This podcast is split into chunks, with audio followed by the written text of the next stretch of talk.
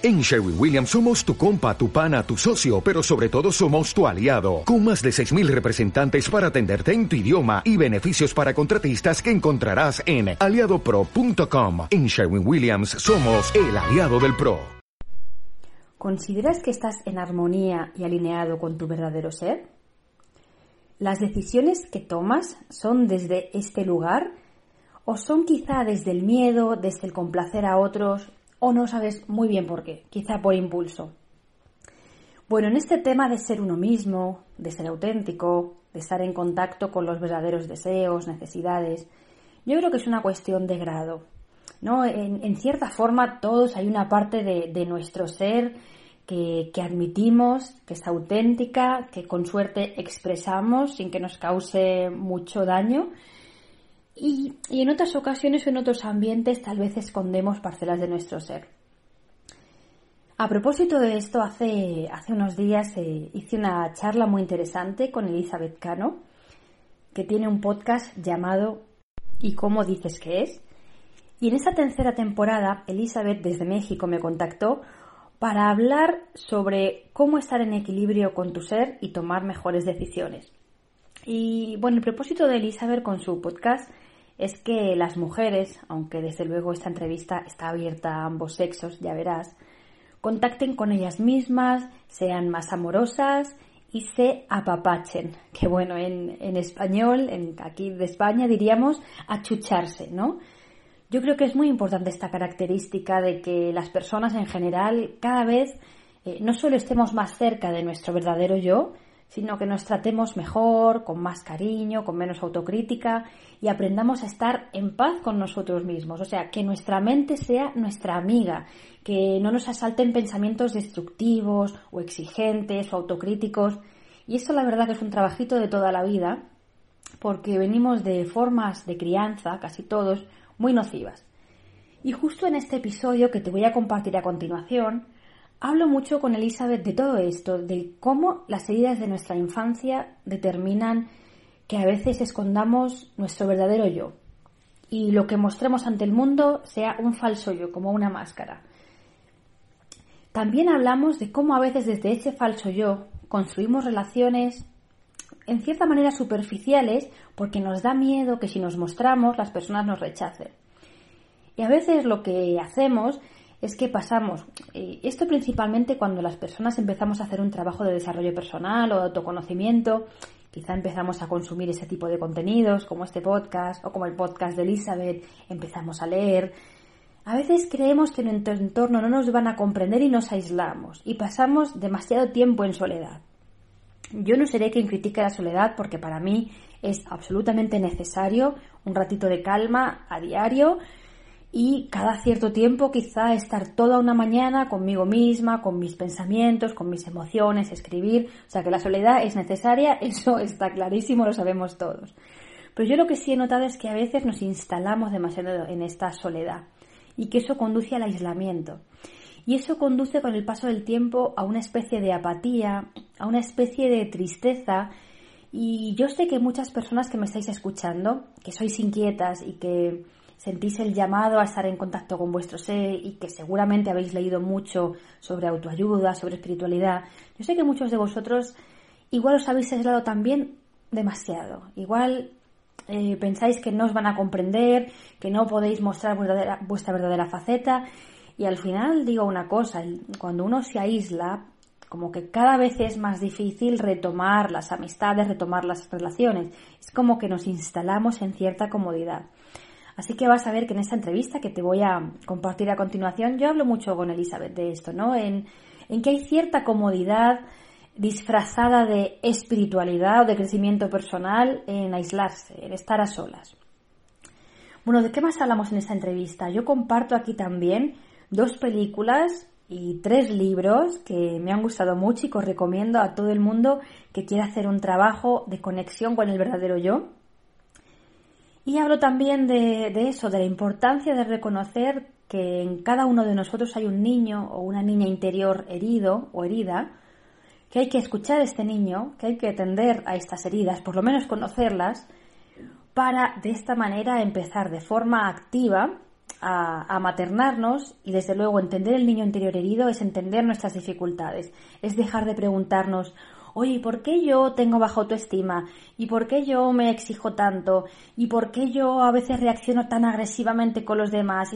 ¿Y, por qué yo mm, soy poco disciplinado? Todos estos y por qué yo tienen una respuesta eh, al mirar nuestra infancia.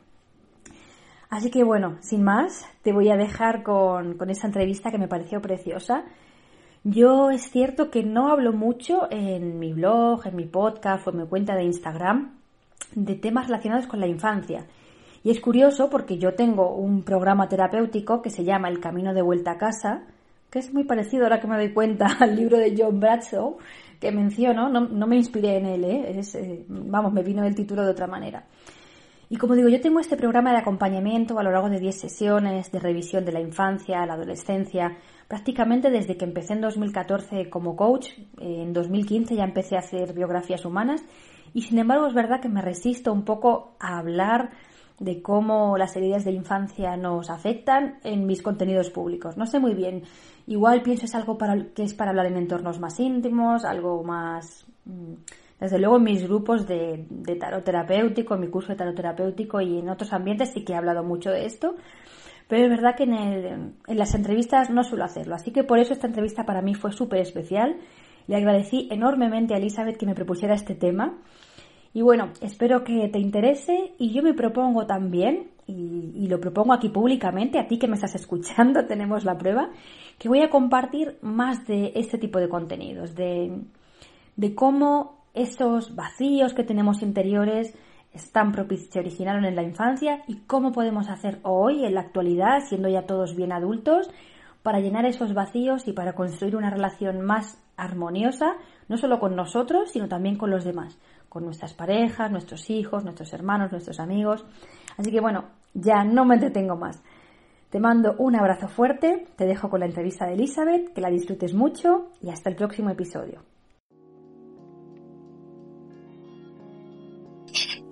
Bienvenidas, mujeres hermosas, a un episodio más lleno de mucho amor de la tercera temporada de ¿Y cómo dices que es? Soy Elizabeth Cano y es un placer poder conectar nuevamente con ustedes a través del audio y del video. En esta tercera faceta de mi podcast existe un objetivo muy claro. ¿Cuál? Descubrir, mantener y apapachar a nuestra esencia a través de la conexión entre nuestra mente, nuestro cuerpo, nuestras emociones y también nuestra espiritualidad. Por ello, el tema de hoy de este capítulo es estar en equilibrio con tu ser te hará tomar mejores decisiones. Y para ello tengo a una invitada muy especial desde España. Ella es Amparo Milán, es coach personal y su misión es ayudar a las personas a encontrar claridad bienestar emocional y conexión con sus objetivos. Además de hacer terapia de forma individual, la apasiona escribir y diseñar cursos de formación en temas de desarrollo personal. Pueden conocer más de su trabajo en www.puedoayudarte.es y unirte a su, su, popular club de los sábados. Eh, ella también tiene un libro que nos va a presentar el día de hoy. Amparo, bienvenida, ¿cómo estás? Bueno, Elisa, estoy muy, muy feliz de estar aquí y espero que esta conversación que tengamos sea muy, muy iluminadora para todas las mujeres que nos escuchen. Muchas gracias. Amparo, cuéntanos un poquito más de ti. ¿Qué te gusta? ¿El café, el chocolate, correr? Cuéntanos más de ti.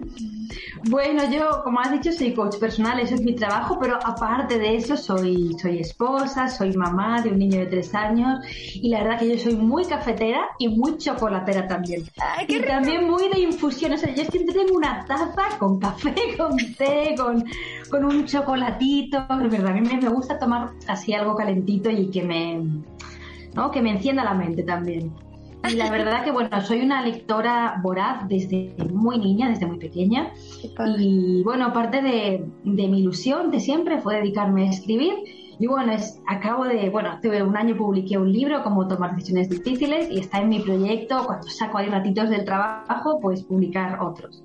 ¡Ay, qué emocionante! Y ya más adelante vamos a estar platicando acerca de, de tu libro, de tu proyecto.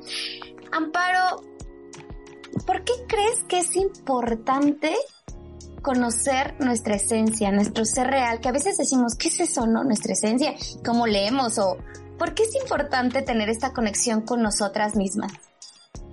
Fíjate, es importante porque lamentablemente a veces estamos muy lejos de ese ser real. Es decir, si viviéramos en otro tipo de sociedad, si hubiéramos tenido otro tipo de crianza, que es la clave, ahora andaremos un poquito en eso, sería absurdo eh, buscar el ser real, ¿no? Porque sencillamente manifestaríamos quiénes somos desde, desde pequeños, sin, sin pudor y con toda la naturalidad.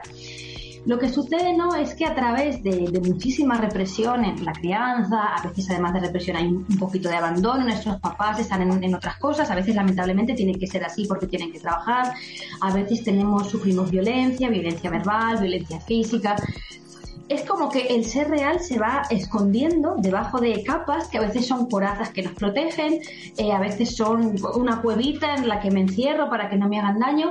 Entonces, un, poco lo que hacemos desde niños es aprender a sobrevivir y digamos que en este modo supervivencia nos vamos eh, manifestando no como somos en realidad, sino con una máscara o un personaje, como dicen otros autores, o una coraza. Cada autor eh, tiene su metodología, ¿no?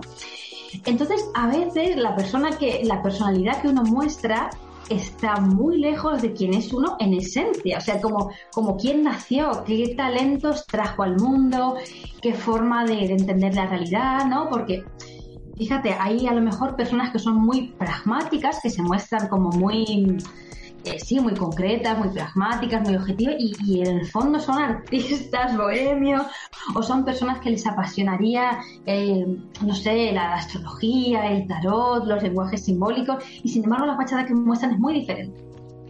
Y, al revés, ¿no? A lo mejor hay personas que, no sé, eh, tienen como una, una cosa interior de orden, de organización y luego se muestran muy caóticas, muy desordenadas porque están sobreviviendo.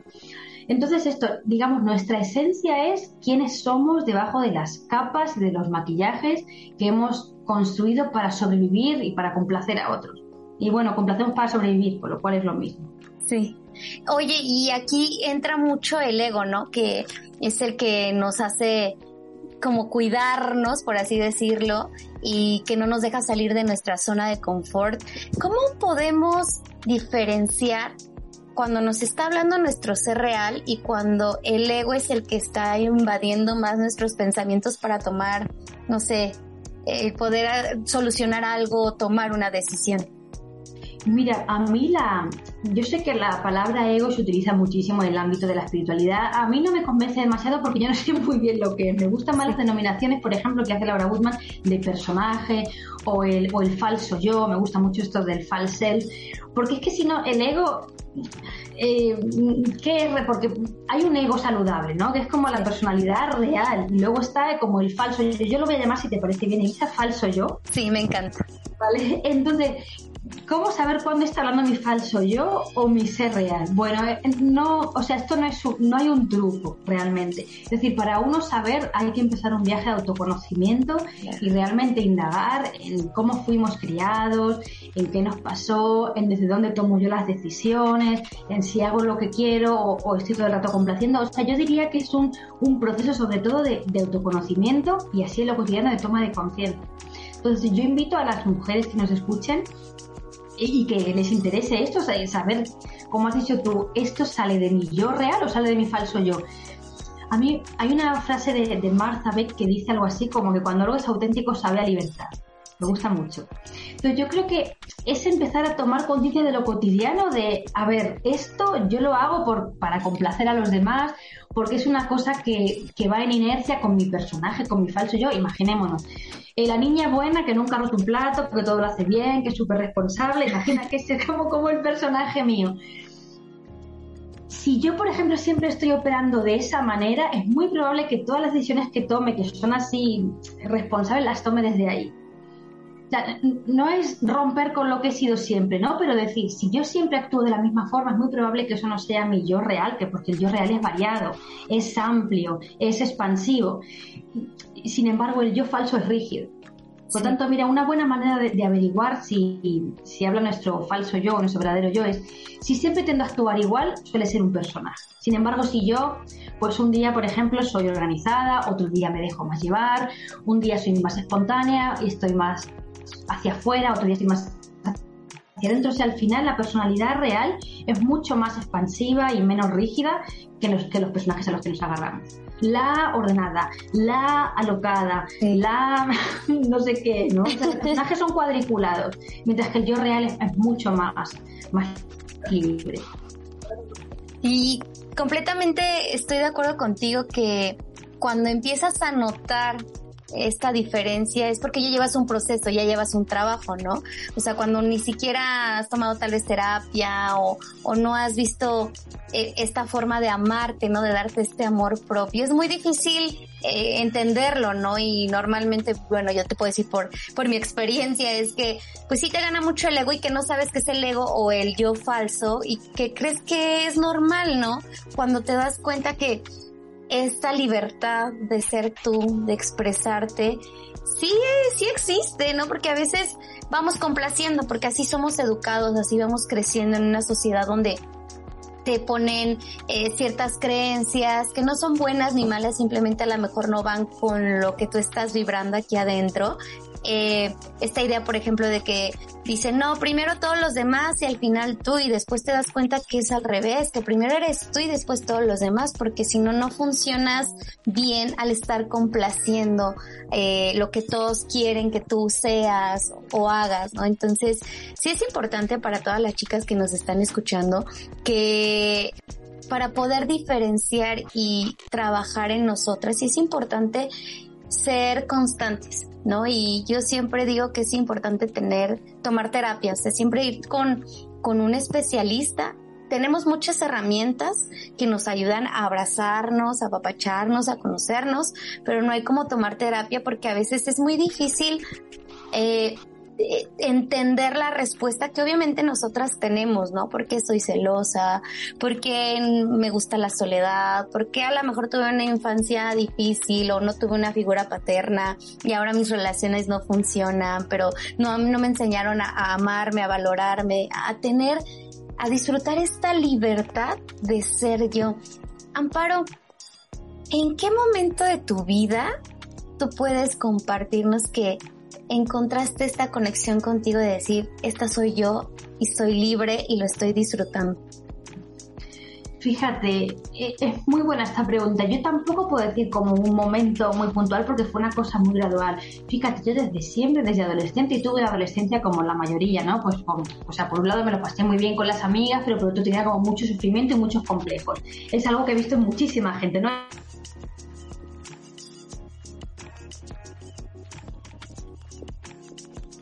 Eh, muy triste, muy acomplejada por ciertas cosas.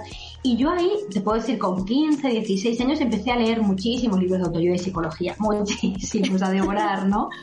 O sea que yo diría que empezó ahí.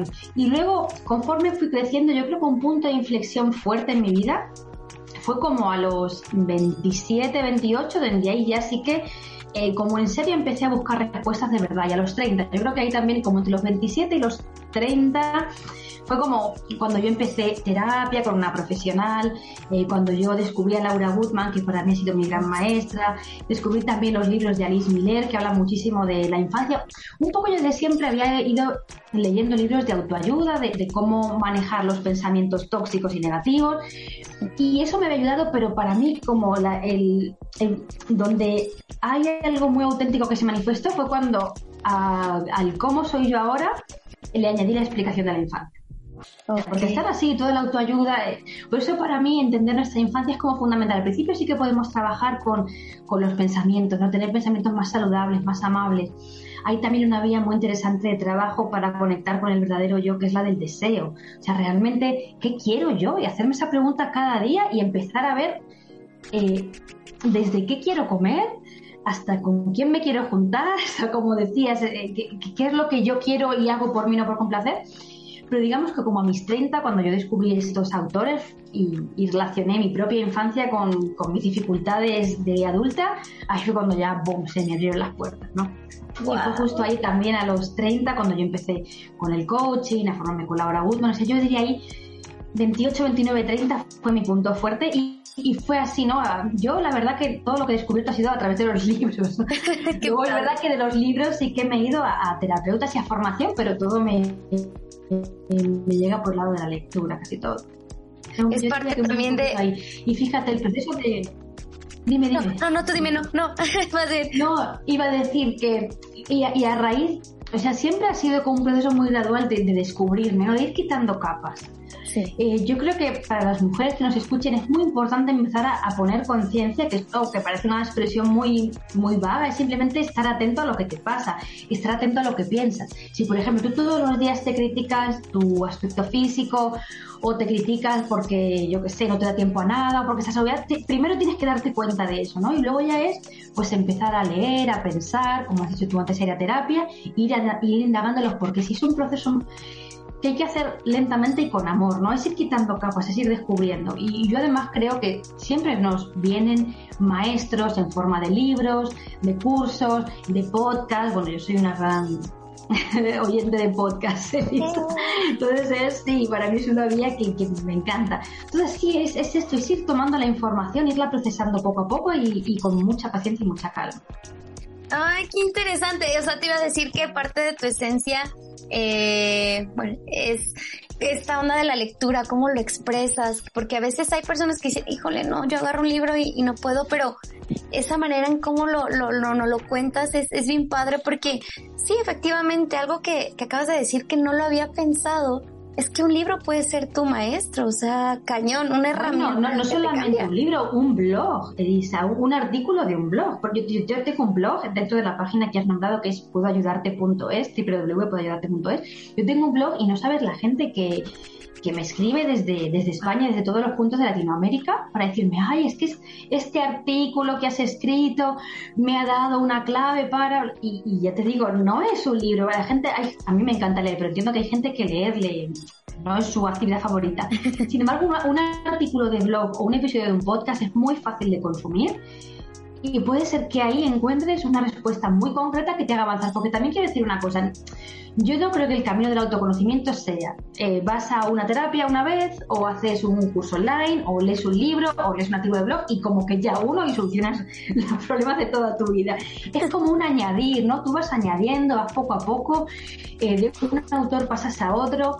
Eh, de una técnica quizá pasas a otra y yo creo que tú también lo habrás experimentado así, ¿no? Has ido incorporando diferentes técnicas, con los años cada uno va haciendo su mosaico poco a poco y, es el que le sirve a cada uno. Y por supuesto que un libro puede ser un maestro, ya te digo, hasta una publicación de Instagram. O sea, yo hay veces que he visto una publicación de Instagram que me la guardo ahí para compartirlo con mis lectores y digo, por favor, léela porque aquí está muy bien explicado y muy condensado una idea. Ay, sí, definitivamente tienes razón.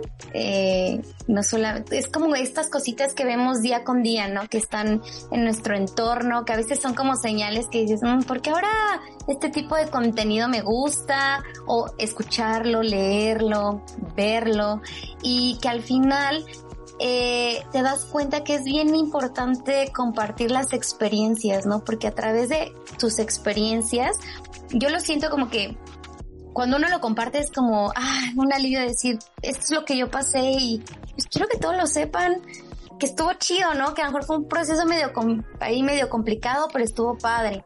Y las personas que lo reciben, de decir, a lo mejor no todas, pero algunas van a decir, ah, yo estoy ahí, ¿no?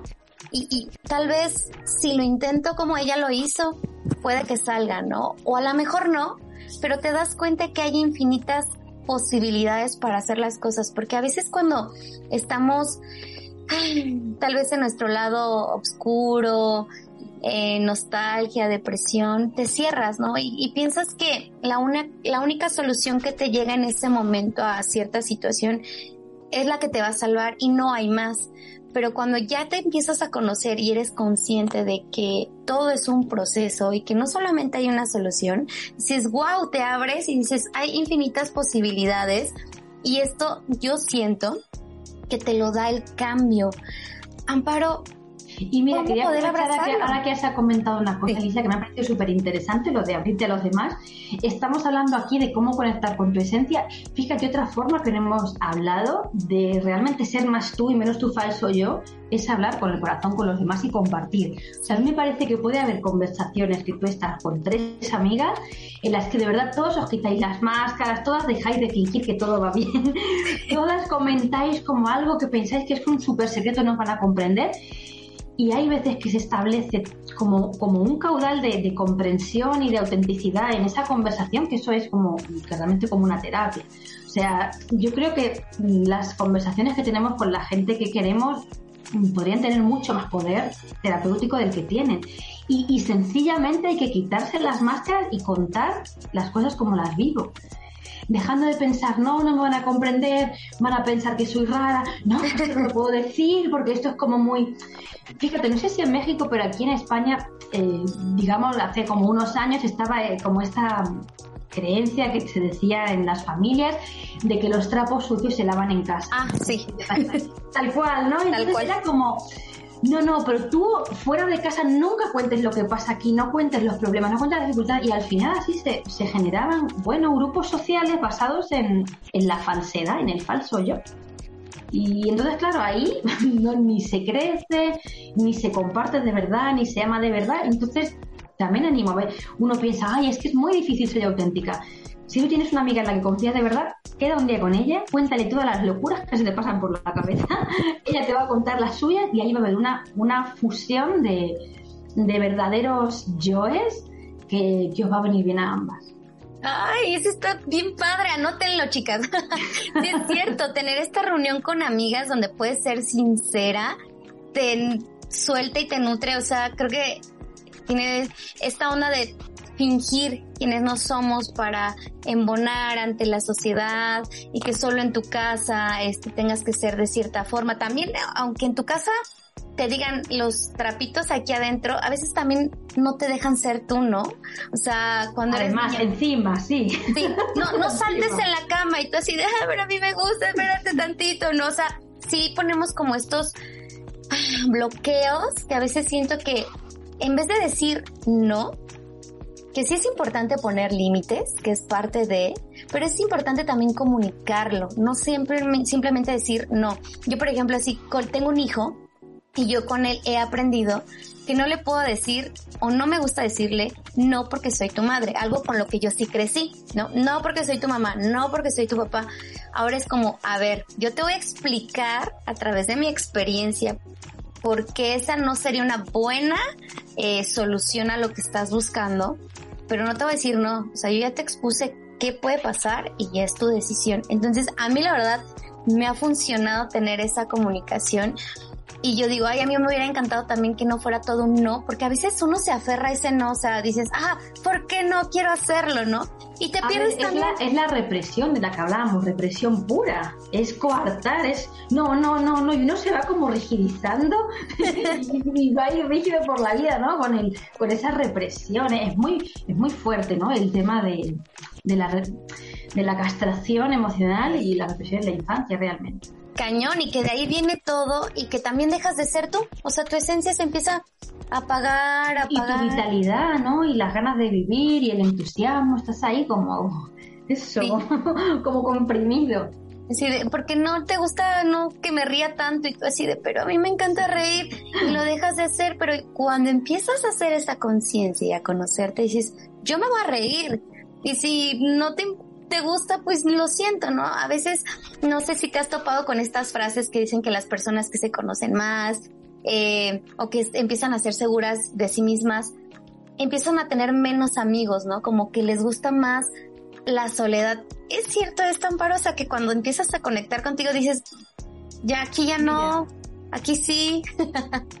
Es muy interesante lo que dices porque sí que es verdad y además yo tengo muchos lectores y, clientes que me comentan esto de que les gusta pasar mucho tiempo a solas, ¿no? Pues para estar en contacto con sus pensamientos y porque, y porque creen que la gente no les acompaña en esta onda. me parece que esto es un miedo muy infantil a que otros nos lastimen y parte también de esta creencia de que la gente es falsa. Es decir, eh, me pasa muchísimo que me cuentan, ay, es que en mi trabajo todas, mis compañeras, mis compañeros siempre hablan de lo mismo, no me parece interesante los temas. Y yo muchas veces pregunto, pero ¿tú quién eres en el trabajo? ¿Eres tú realmente de verdad? ¿Sacas tú conversaciones interesantes? Mm, eh, o dices tus opiniones aunque sean contrarias a la gente, muestras vulnerabilidad o eres también un, falso ahí, un hipócrita, con perdón. Y después me dice, no, yo también actúo así. O sea, puede ser que esa compañera de trabajo, ese compañero que te parece alguien superficial, tenga la misma imagen de ti, porque estáis los dos actuando. Yo siempre invito a la gente a, eh, o sea, no, o sea, sé valiente y, rompe el hielo tú en una conversación y, eh, te vas a sorprender de que la gente es más como tú de lo que piensas. Sí. O sea, salvo que estés en un grupo que te voy a decir como muy, muy conservador o con mucho miedo, prácticamente hoy el 90% de la gente es como, está abierto a, o sea, tiene hambre de mostrarse como ellos mismos y hambre de conexiones auténticas. A veces incluso, Elisa, ni con nuestras parejas nos mostramos como realmente somos, es muy fuerte. ni siquiera a nuestra pareja de, 20 años o de 10 años le compartimos nuestros sueños, le compartimos nuestros miedos. Entonces vamos ahí como en con esa falta de intimidad con la gente. Y bueno, eh, o sea que la pregunta era, ¿crees que cuando empezamos a ser más auténtica nos alejamos de la gente? Sí, nos alejamos, pero no debería de ser así. Es parte de un miedo a que los demás me van a rechazar si me muestro como soy, como mamá y papá me rechazaron cuando yo me mostraba como era. Es ese miedo. Yo cuando reía muy fuerte, mamá me regañaba. Yo cuando me mostraba muy vital, papá me hacía una mirada. Entonces, es el niño que está, que habita dentro de mí el que dice, ay, no, no te muestres como eres, que si no tu amiga, tu jefe, tu novio te va a rechazar. No es verdad. Ok. Y por ejemplo, se vale como que empiezas a hacer esta como segmentar o tal vez no segmentar, soltar cuando te das cuenta que hay personas que en tu vida ya no suman y que a lo mejor puedes también estar abierto a decir, sí, tengo mi espacio porque estoy sanando, pero ya eh, de este lado ya no en bono, pero sí estoy abierta a conocer a nueva gente que vibre igual que yo y que podamos conocernos y tener como esta relación. Mira, eso siempre está bien, ¿no? Es cierto que cuando uno cambia hay relaciones que ya dejan un poco de tener sentido, pero yo sigo insistiendo en que hay veces que creemos que no tienen sentido y sí lo tienen. Okay. Hay veces que a lo mejor yo pienso que mi hermano, que es un mm, que va a lo suyo, que solo piensa en el fútbol, no me va a entender y a lo mejor mi hermano luego es el que mejor me entiende cuando yo me abro de corazón. Yo probaría primero, tantearía a la gente que me rodea a abrirme de corazón y luego, o sea, es que no, no te imaginas la de veces que me ha pasado a mí o que me han dicho mis clientes, ay, no, es verdad, puse en práctica tu consejo y resulta que la otra persona no solo no me rechazó, sino que se abrió a mí y compartimos. No hay que, no hay que salir corriendo tan rápido. Okay. Hay, hay, más alternativas, aparte de buscar un nuevo grupo de amigos cuando empiezas la ¡Qué padre! Así que ya saben, anotémoslo, porque luego nos gusta ahí como escapar, pero sí está padre que cuando estamos muy acostumbradas a huir para que no nos lastimen y es como un me estoy protegiendo, pues empezar a dar esa oportunidad de conocer nuevas cosas y nuevas personas que como bien lo dices Amparo, nos pueden dejar eh, cositas bellas, vamos a aprender y vamos a ir creciendo, ¿no? Es, es, es un todo, somos un conjunto, eh, un conjunto, entiendes que al final sumamos, todos sumamos en uno solo y en esta parte de poner también límites, de conocerte, de abrirte. ¿Cómo abrazar el cambio, Amparo? O sea, ¿cómo, no sé si nos puedas como compartir una herramienta o de cómo poder empezar a ver al cambio no malo, ¿no? Ya sea que él llegue o que nosotras digamos, sí, es el momento, porque al final es algo constante y que no podemos parar. ¿Cómo podemos decirle, ay, sí, hola, ay, bonito? Mira, de todas las herramientas, a mí me parece que una de las cosas que más nos hunden y por lo tanto más, si la cambiamos, nos podría eh, motivar, es la forma de hablarnos. Ok. O sea, yo, yo creo, si yo tuviera que decir a cualquier, cualquier persona que nos esté escuchando, quiero, quiero cambiar, quiero realmente ser, más feliz, ser más auténtico, ser más yo, yo diría, observa cómo te hablas. Es más, si quieres, escríbelo Escribe cómo te hablas, eh, te vas a dar cuenta de que quizá te hablas de manera muy despectiva, excesivamente dura, excesivamente exigente y empieza a cambiar por ahí. O sea, tampoco cambia de la noche a la mañana si, por ejemplo, siempre te estás diciendo, ay, es que eres un desastre. No te vas a decir eres maravillosa, pero por lo menos empezar a decir, a ser honesta conmigo misma y decir, no, no soy un desastre hay cosas que me equivoco, hay cosas que hago bien, pero no soy un desastre. Realmente empezar como este diálogo dentro de ti. O, por ejemplo, no me gusta eh, una parte de mi cuerpo, yo que sé, mis caderas, estoy gorda, eh, no nadie me va a querer.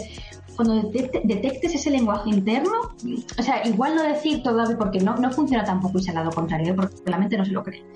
Pero empezar a pensar, mm, bueno, mis caderas no es lo que más me gusta de mí, que es un poquito más amable que no me gusta, pero sin embargo tengo unos ojos bonitos, tengo un cabello hermoso.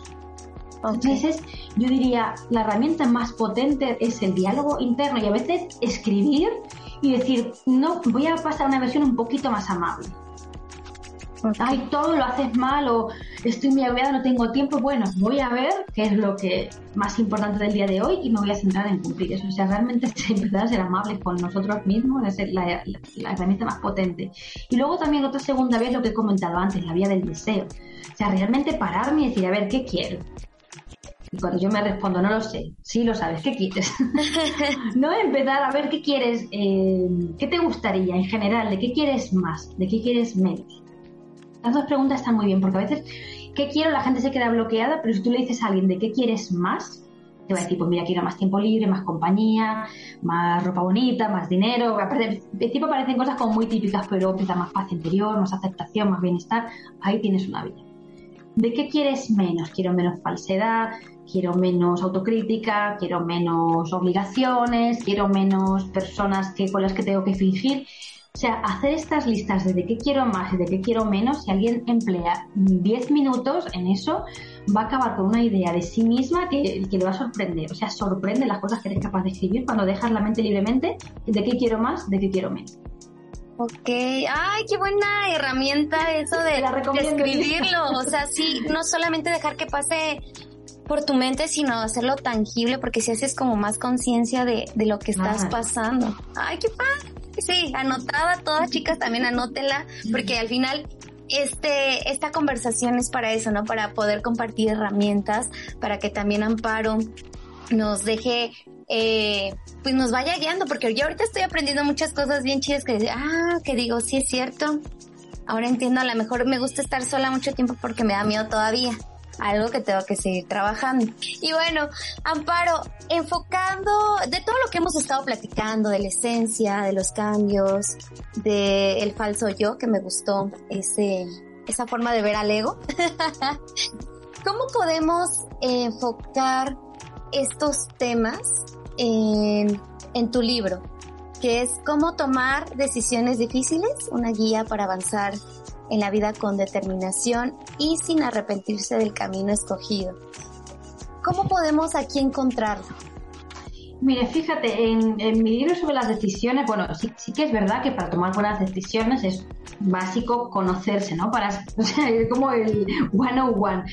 Pero yo en el libro voy un poquito más allá y sobre todo lo que quería es quitar el miedo a decidir y desmitificar esta idea de que si tomas una decisión que no es la correcta, ya no sé, como que abres una puerta y ah, puedes llegar al fracaso, ¿no? Esta idea de que hay puertas que conducen al éxito, puertas que conducen al fracaso. en realidad no, porque eh, lo que conduce al éxito o al fracaso es eh, quererse a uno mismo, aceptarse a uno mismo, vivir con entusiasmo. O sea, son experiencias internas. Lo más importante que hacemos es lo que nos pasa por dentro.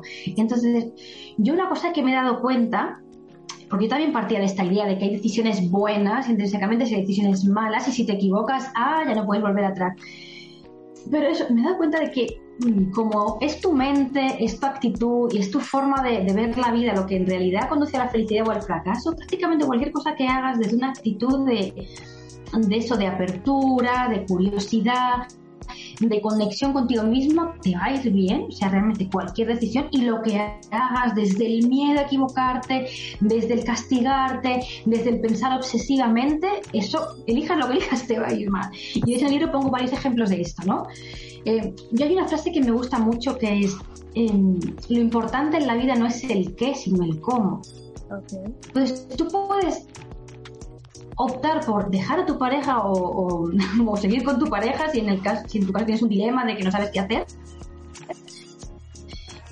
No es tan importante lo que haces, sino cómo. O sea, vale, si, si tú dejas a tu pareja pero, y, te abres a encontrar el amor y lo haces con, con cariño, haces una ruptura mm, lo más saludablemente posible, sobre todo si hay niños y y, eres consciente de lo que te va a pasar, te va a ir bien. Y si sigues con tu pareja buscando amarle, buscando fortalecer la relación, buscar conocerte a ti y a él, te va a ir bien también. Entonces, eh, es lo que pasa en nuestra cabeza lo que realmente conduce al éxito o al fracaso, no el entorno, no la decisión que tomas. Entonces, desde ahí yo creo que eh, tu insistencia, ¿no? Como me comentabas en la charla que hemos tenido antes de la entrevista, ¿no? Que un poco tu propósito era que las mujeres se, se amen, se, se acunen. Bueno, esta palabra mexicana que aquí no se utiliza, que es apapachar, que es muy bonita, ¿no? Aquí no se utiliza en España, pero, pero es como muy linda, ¿no? Como que se abracen. O sea, si tú vives así, es que no temas decidir, te va a ir bien. hagas lo que hagas, ¿no? Si eres consciente. Entonces yo creo que se relaciona así si tienes que decidir algo, que sea el autoamor, que sea el, el, autorrespeto y sobre todo enfrentar la vida con una actitud de, excitación y de curiosidad por lo que está por venir, en vez del miedo, ay, ¿y si me equivoco? Ay, ¿y si elijo mal? No, no, o sea, ojalá pudiéramos vivir con esta expectativa de mm, a ver qué me trae el día de hoy. Y, y, sobre todo una cosa muy importante cuando uno toma una decisión es realmente si has decidido un camino eh, estar presente ahí. Eh, olvidarte de todo tu camino, porque a veces no decidimos una carrera profesional o estar en una casa, por poner un ejemplo muy concreto, y seguimos pensando en todas las casas que dejamos atrás. No, es ridículo, es castigarte a ti mismo. Entonces, hay una eh, coach que a mí me gusta mucho, que es Tony Ali, ella es americana, ella dice, la decisión más importante es la decisión después de la decisión. O sea, realmente es decir, esto es lo que he elegido y ha ido toda mi atención. Lo demás dejó de existir. Yo estoy aquí. ¡Wow! No sé si te sirvió. Sí, qué padre, Amparo. O sea, el poder expandir también nuestra mente, el estar abiertas a entender diferentes historias, diferentes conceptos, diferentes herramientas que nos van a ayudar a nuestro sanar. Eso siento que también es un punto clave, ¿no? Que a veces estamos muy cerradas o muy casadas con lo, cómo crecemos, con lo que creemos que es y muy pasadas por el filtro del miedo, Elisa, del miedo, ay, ¿qué va a pasar? Sí, ¿qué va a pasar? Sí. Y con este susto en el cuerpo es que cualquier decisión que tomes va a ser mala, porque tienes el susto en el cuerpo, ¿no? Antes hablábamos de la represión, pero también una, no, nos educan con mucho miedo, ay, y sí, y al final uno, incluso si no te equivocas en nada en la vida, que es improbable, pero imaginémonos ese caso, vivir con este miedo y esta tensión es un fastidio.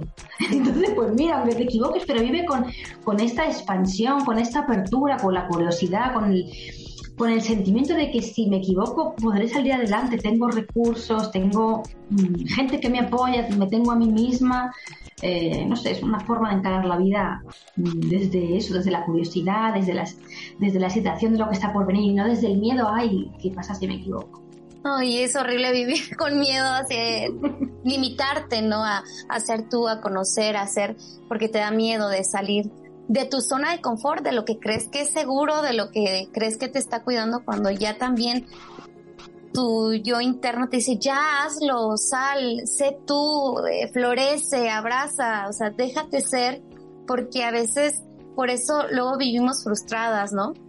Enojadas, y lo mismo atraemos porque no nos permitimos nosotras mismas ser nosotras realmente. Y es un chistoso, Amparo, como a veces creemos en esta onda de victimizarnos, que a veces no sabemos que lo estamos haciendo, eh, que creemos que todo lo que los demás hacen es nuestra desgracia, cuando realmente nosotras somos las que nos estamos bloqueando y dices, ¿En qué momento yo me estoy poniendo el pie? ¿En qué momento yo soy la que me estoy bloqueando para no ser feliz? Pero definitivamente, como lo has estado compartiendo en esta charla, pues tenemos que conocernos, ¿no? Tenemos que dejarnos fluir, que tenemos que tomar terapia y algo que creo que es muy importante es que sí es importante, es chido y bueno tener una red de respaldo cuando estamos mal, ¿no? Cuando estamos bajoneadas que eh, a veces no nos da la cabeza para ayudarnos y tener esta red de, respaldo entre amigas, si ustedes quieren, o la familia o amigos, o pero tener internet, a veces, a veces los, los foros eh, también son lugares de contención emocional, es verdad que no puede ser contención física, no van a ir a tu casa, pero hay gente que, que encuentra en determinados foros una vía donde realmente desde el anonimato o sea, expresar todo lo que sienten y, reciben muchísimo, tanto apoyo como a veces lo que nos falta más que apoyo es también ideas, ¿no? Alternativas, explicaciones. Entonces, bueno, o sea, yo lo he dicho antes, no, es verdad que estamos solas, no es verdad. Y si estamos solas, eh, hay un mundo al que apoyar y que nos puede apoyar. Y a lo mejor, igual no tengo a nadie físicamente, métete en un foro. O sea, siempre hay una salida, siempre hay una forma de la que puedas encontrar. Y luego tenemos también la ayuda de lo divino, ¿no? Yo siempre lo digo. Incluso si te sientes muy solo, eh, pues Dios o la divinidad o como lo quieras llamar, siempre hay algo mucho mayor en lo que puedes confiar, ¿no? No es verdad que estamos solas. Sí, sí es cierto. Ay, qué bonito. Y aprender a abrazarnos y amarnos y amar a los demás. O sea, está bien padre. Y si de repente pues nos sale esta, el demonio que traemos dentro, pues no nos, creo, yo considero que no nos determina en un 100%, ¿no? Porque pues a veces nos pasan estos pensamientos negativos que después dices, ay, ok, suéltalo y ya vuelves a, agarrar tu paz y tu amor. no, sí, no, no, pasa nada también por, por caer en la autocrítica de vez en cuando, o en el odio, o en la envidia, o en la tristeza profunda. tampoco hagamos un drama de esto, ¿no? Y realmente sí, yo, yo también digo una cosa así, para una persona es muy frecuente esos estados emocionales muy de rabia perpetua, de, de, una tristeza y un pesimismo muy profundo, es hora de pedir ayuda también. O sea, no, no nos podemos quedar ahí en el pide ayuda. ¿no? Hay todo un amalgama de terapeutas de todo tipo eh, que te pueden ayudar. Sí, así que chicas, ya lo han estado escuchando en, durante la charla con Amparo. Y ya casi para terminar, para cerrar, quiero que hagamos una actividad. Ah, chiquita, Amparo. Te pedí unas hojas, unos colores, una pluma o, eh, o un lápiz. Y la idea es que vamos a hacer tres respiraciones así profundas. Y si tú así lo deseas, nos me encantaría que compartieras con nosotros a través de el dibujo, de los colores y también de la palabra, que nos compartas cómo es tu esencia, cómo crees que es tu esencia, qué forma tiene, qué color, y conforme lo vayas haciendo, que nos lo vayas describiendo. Al terminar, eh, me encantaría que cerraras con una palabra, una palabra que la describa. ¿Te late? Wow. sí, vamos allá, me parece muy interesante. Sí, sí. Eh, oye, pero a ver, primero cierra tus ojitos y vamos a respirar tres veces profundamente. Inhala. Suelta. Una vez más. Inhala. Suelta. Una última. Inhala y suelta. Con esto trata de tener esa conexión contigo misma y, y compártenos cómo es la esencia de Amparo. Dibujo, ¿no? Sí, su forma, su color, Mira, he cogido el color naranja al principio porque es, no sé por qué es uno de mis colores favoritos desde siempre. Ok. Y estoy dibujando como una especie de flor de color naranja. ¡Ay, qué bonito! Sí, he dibujado muy rápido, ¿eh? Sí, sí, no Fíjate, cuando, cuando me estabas hablando cómo es tu esencia, yo pensaba en el violeta, ¿no? Ok. Eh, que es, un, es el color un poco de, de la espiritualidad, ¿no? Sí. Y estoy dibujando aquí alrededor de la flor como una estrella. A ver, es un dibujo un poco voy a decir un poco feo, ¿no? Está así que rápido. Pero es verdad que, fíjate, las estrellas siempre, eh, yo muchas veces cuando estoy así, esto que estás a lo mejor hablando por teléfono y dibujando, dibujo muchas estrellas, ¿no? Ajá. Y luego es verdad que yo soy, bueno, yo enseño tarot terapéutico, yo hago de tarot terapéutico y la estrella es una carta, es un arcano, el 17, que a mí me gusta muchísimo, que justamente habla de seguir la propia estrella, de estar en el lugar donde uno, donde uno pertenece. O sea, la estrella sería la, vocación y el estoy donde tengo que estar, no en ningún otro lugar. Qué bonito. Que fíjate, eso además es una evolución del ser, ¿no? Porque una cosa es, yo sé, yo soy quien, quien soy realmente, pero luego tengo que encontrar mi sitio, mi lugar en el mundo donde yo florezco, donde yo mis regalos los entrego a los demás. Entonces, bueno, es una, Voy a añadirle algo más, no sé. A ver, me voy a divertir. Sí. Y pues no sé, el verde. Va, mira, voy a poner aquí como unos puntitos de color verde. Es un dibujo un poco extraño. no sé, parece un poco marciano. Pero fíjate, he dibujado una especie de mandala, me estoy dando cuenta ahora, ¿eh? Ok. Mira, aquí está mi dibujo. A ver. ¡Qué bonito! ¡Qué padre! Mandala, ahí con, todo tipo de formas, ¿no? Quizá ahora que lo veo puede ser como esta cosa de expansión, ¿no? De crecer en todas las direcciones. En vez de pequeñita, sí. sí, ¿no? Es como estoy en el centro y me voy a expandir y de hecho hubiera seguido dibujando por aquí fuera, ¿eh? Es como crecer, crecer, crecer, expandir, expandir, expandir. Que es lo contrario de la represión y el miedo que nos deja así acorazados, no, expandir.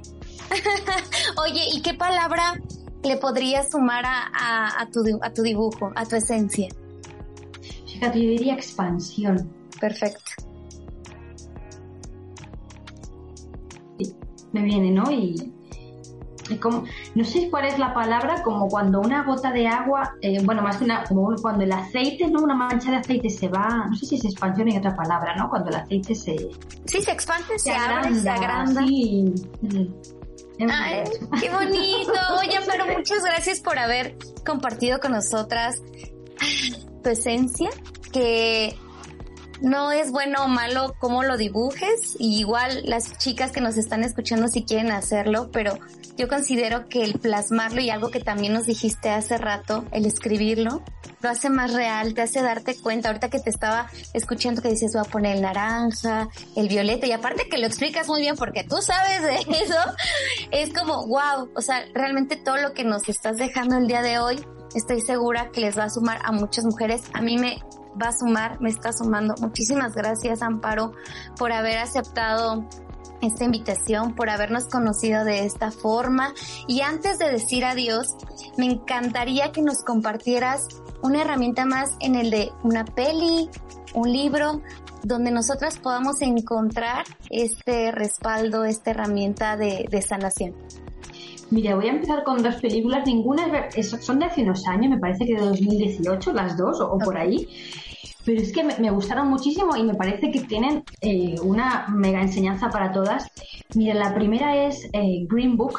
Me parece que en México se le añadió una amistad maravillosa o algo así. Sí. O sea, esta película yo cuando la vi me encantó porque, bueno, no voy a contar nada, eh, no voy a spoiler, ¿no? Pero de un, de un pianista afroamericano que Fíjate, muchas veces, Elisa, em, ahora que estamos en un boom de la psicología, de la autoayuda, de la sanación del niño interior, eh, a veces tenemos la idea como que hasta que no sanemos nuestras heridas no vamos a poder hacer algo significativo por el mundo. Y, y, yo, una cosa que me estoy dando cuenta es que hace 100 años había gente en condiciones mucho más duras que las nuestras que a pesar de eso desplegaron sus talentos, sanaron.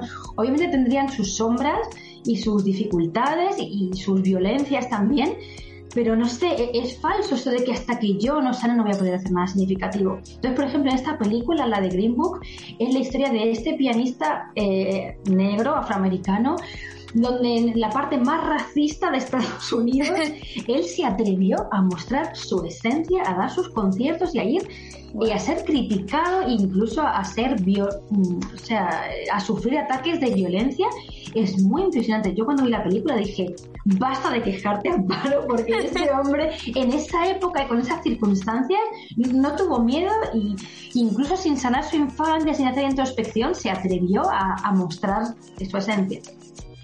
Y otra película que seguramente también les suena a muchas de las que nos estén escuchando es Bohemian Rhapsody, la de Freddie Mercury, la biografía de Freddie Mercury.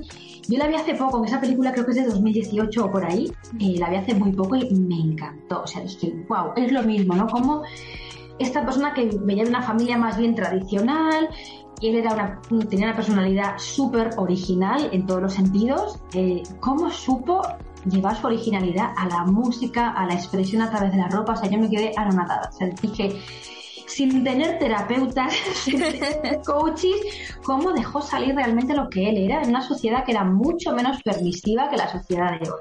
Entonces a mí me, o sea, me, me, encandiló, ¿no? Dije, wow, eso es tener un par de narices y, y echarle muchas ganas a la vida, ¿no?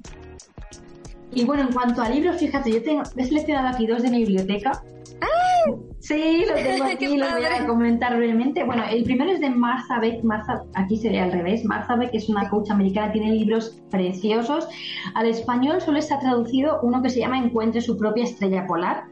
Los demás están en inglés. Este, por ejemplo, Steering by Starlight, pues habla un poquito de, de lo que estábamos llamando. Fíjate, dice aquí el subtítulo La ciencia y la magia de encontrar tu destino. Pero bueno, eh, es un libro muy bonito. Me gustó mucho también de Martha Beck, un libro que ya habla de, su biografía, Expecting Adam. Bueno, yo la recomiendo a la autora Martha Beck, que busquen por ahí a ver si hay algo que les interesa. Eh, bueno, recomiendo, aunque no he podido tomar ninguno, recomiendo también muchísimo a Laura Goodman, que fue la persona con la que yo me formé y si recuerdas lo que hablábamos, la que más herramientas me dio para superar como estos mecanismos de supervivencia de mi propia infancia, ¿no? Realmente ahí, o sea, con esta terapia enfocada en, en revisar la infancia, no para revisar el dolor, aunque también aparece dolor, sino para expandir, eh, o sea, yo aprendí muchísimo. Y otro libro, fíjate, este no lo he acabado, lo estoy leyendo ahora, pero quería compartirlo porque me está pareciendo fabuloso, es Volver a casa, recuperación y reivindicación del niño interior. Es un libro de John Bradshaw, eso es un mega superventas desde hace muchos años en todos los idiomas, o sea, es un bestseller sobre, sobre eso también, ¿no? Sobre recuperar el niño interior, porque yo creo que no hay, o sea, creo que cuando una hace este camino hacia la verdadera esencia, si no mm, vamos como a la infancia, al niño interior, nos quedamos un poco a medias en el camino, ¿no? O sea, las herramientas, las que hemos citado están bien para empezar, pero yo creo que como en lo más profundo es eso, tocar a, la niña que fuimos. Y este libro es, es espectacular, además tiene muchos ejercicios, también lo dejo por ahí, volver a casa. ¡Ey! Gracias, Amparo.